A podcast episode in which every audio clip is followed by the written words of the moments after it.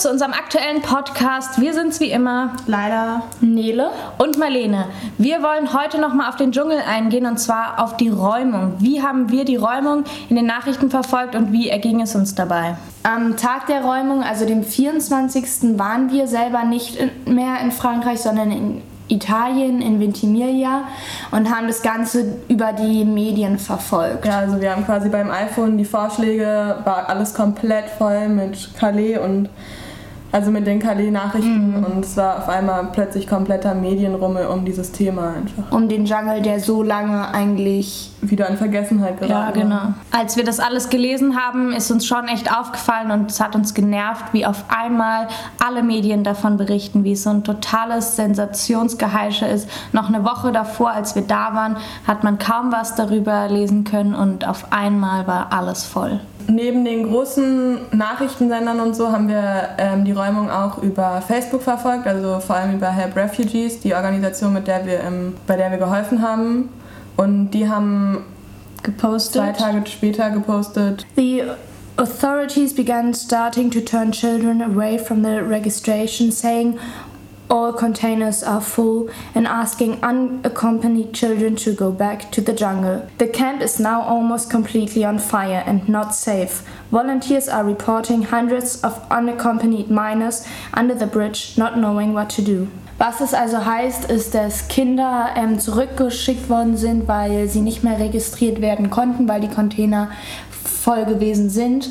Und zwar in das brennende Lager, ähm, wo keine Hilfe mehr war. Wo, wo selber die Helfer nicht mehr reingegangen sind, weil es ihnen zu gefährlich war. Genau, zeitweise. Genau. Und darüber hat Help Refugees gesprochen und auch in den folgenden Tagen und Stunden ähm, das bestätigt, dass diese Kinder dann wirklich unter der Brücke geschlafen haben mhm. und dieser Zustand eine Woche angehalten hat. Genau, es waren schlussendlich dann nicht 300, die unter der Brücke geschlafen haben, aber immer noch genug und es war einfach keine Lösung, die von Frankreich her geboten wurde. Ja. Als wir das gelesen haben, diesen Post und diese Post, das war für uns so ein komisches Gefühl und so, wir, wir konnten damit nicht umgehen, damit, dass wir nee. wussten, dass diese Kinder zurückgeschickt werden und sich wirklich keiner wirklich drum kümmert, außer Helfer, die irgendwie das mitbekommen haben.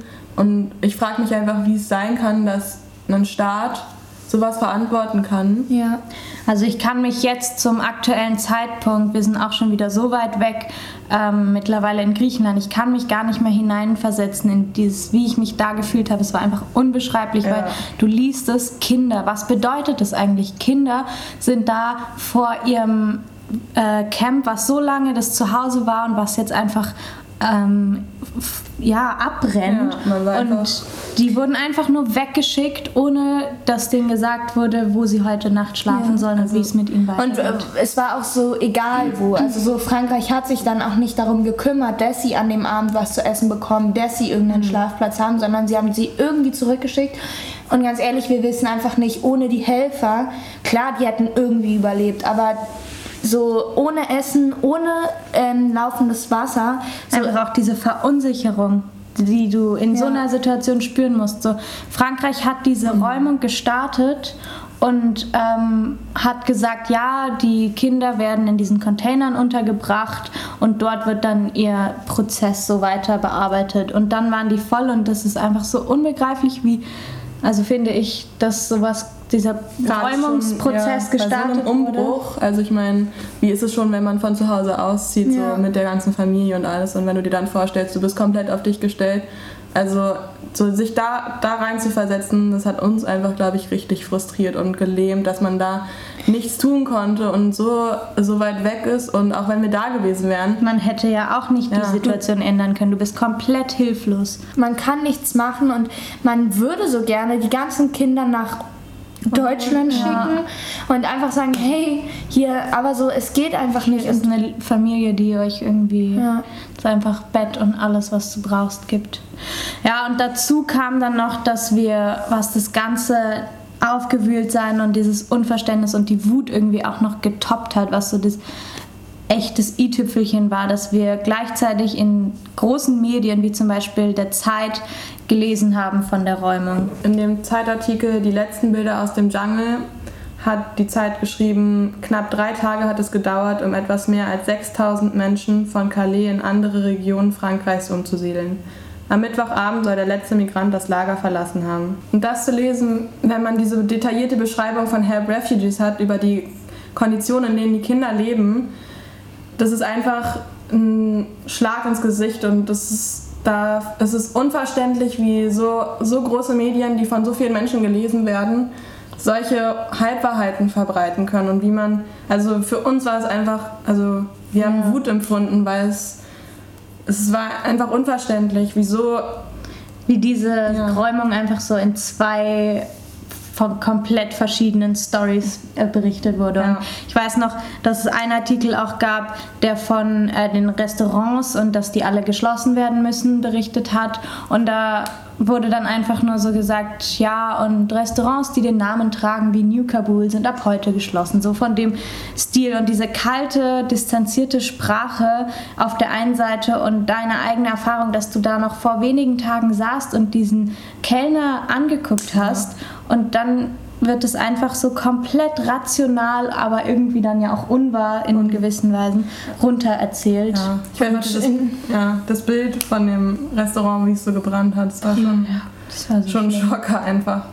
Und man wollte so gerne, dass alle Leute einfach gerade wissen, was ja, da was passiert, ist. was dass es nicht einfach nur so ist, da brennt was ab und das ist okay, sondern wie es da wirklich aussieht. Und ich glaube, das war, warum wir noch wütender oder hilfloser ja. wurden, weil wir wollten, dass es jeder weiß. Und ich bin echt froh, dass wir uns so breitflächig überhaupt informiert, informieren konnten. Also, dass wir auf mhm. Facebook geguckt haben und sehen konnten, ja. ähm, wie die Räumung passiert, weil hätten wir nur die der Zeit vertraut, sage ich mhm. mal, dann hätten wir ein komplett anderes Bild von der Räumung gehabt, als wie sie wirklich war in dem genau, Fall. Die Leute, die einfach monatelang schon in Jungle geholfen haben, haben mit viel, viel mehr Aufwand und viel mehr Tiefe davon berichten können. Und irgendwann hat ähm, dann diese, diese ganzen Berichte von Help Refugees und auch den anderen Organisationen auf Facebook so einen Druck entwickelt und so eine Bewegung, weil es wurde ganz viel geteilt und ganz viel gelesen und angeklickt, ähm, sodass auch der Guardian darauf aufmerksam wurde und dann in den folgenden Tagen auch einen fundierteren Artikel darüber gebracht hat, dass Kinder verhaftet wurden, weil sie sich gegen diese Registrierung da gewehrt haben und dass die Kinder eben äh, zurückgeschickt wurden, kein, keine ja. Behausung für die Nacht hatten. Nicht nur der Guardian, auch deutsche Zeitungen, also die Süddeutsche, genau. FAZ, die haben auch anders also darüber berichtet. Dann wurde halt von großen, auch, großen Zeitungen auch anders berichtet und der Druck auf die Regierung von Frankreich und Großbritannien ist enorm gestiegen. Und dieser Druck hat letztendlich bewirkt, dass ähm, Großbritannien seine Bestimmungen beschleunigt oder verändert haben, sodass ähm, sie bestimmt haben, dass alle minderjährigen unbegleiteten Flüchtlinge ähm, ein Recht haben, nach England zu dürfen. Genau, wenn sie Verwandte haben und ja. Pipapo. Also jetzt sind die sozusagen im, in richtigen Aufenthaltslagern in Frankreich noch und der Prozess wird jetzt aber beschleunigt. beschleunigt. Sie werden registriert schneller und, kommen und bekommen dann Asyl in Großbritannien. Ja. Und all das ist halt durch diesen Facebook-Druck und diese öffentliche Aufmerksamkeit eigentlich erst so entstanden. Das ist schon enorm. Wir beschäftigen uns einfach immer noch fast tagtäglich mit dem Jungle und weil es sind einfach Orte oder Geschehen, die, die nicht dann mit einem Mal, wie es die Zeitung vielleicht das suggerieren können, vorbei sind und bei dieser Räumung ist alles vorbei, sondern das Warehouse arbeitet immer noch. Die, es, es entsteht neue Minicamps in den Kirchen und Paris. Paris. wo das Warehouse jetzt gerade neue Spenden sammelt. Und genau, und man darf einfach nicht glauben, dass ein, eine Räumung oder das gesamte Calais-Problem nach drei Tagen äh, fertig ist, abgeschlossen ist, nur weil die großen Zeitungen nicht mehr davon berichten. Es ist einfach was, was komplexer ist.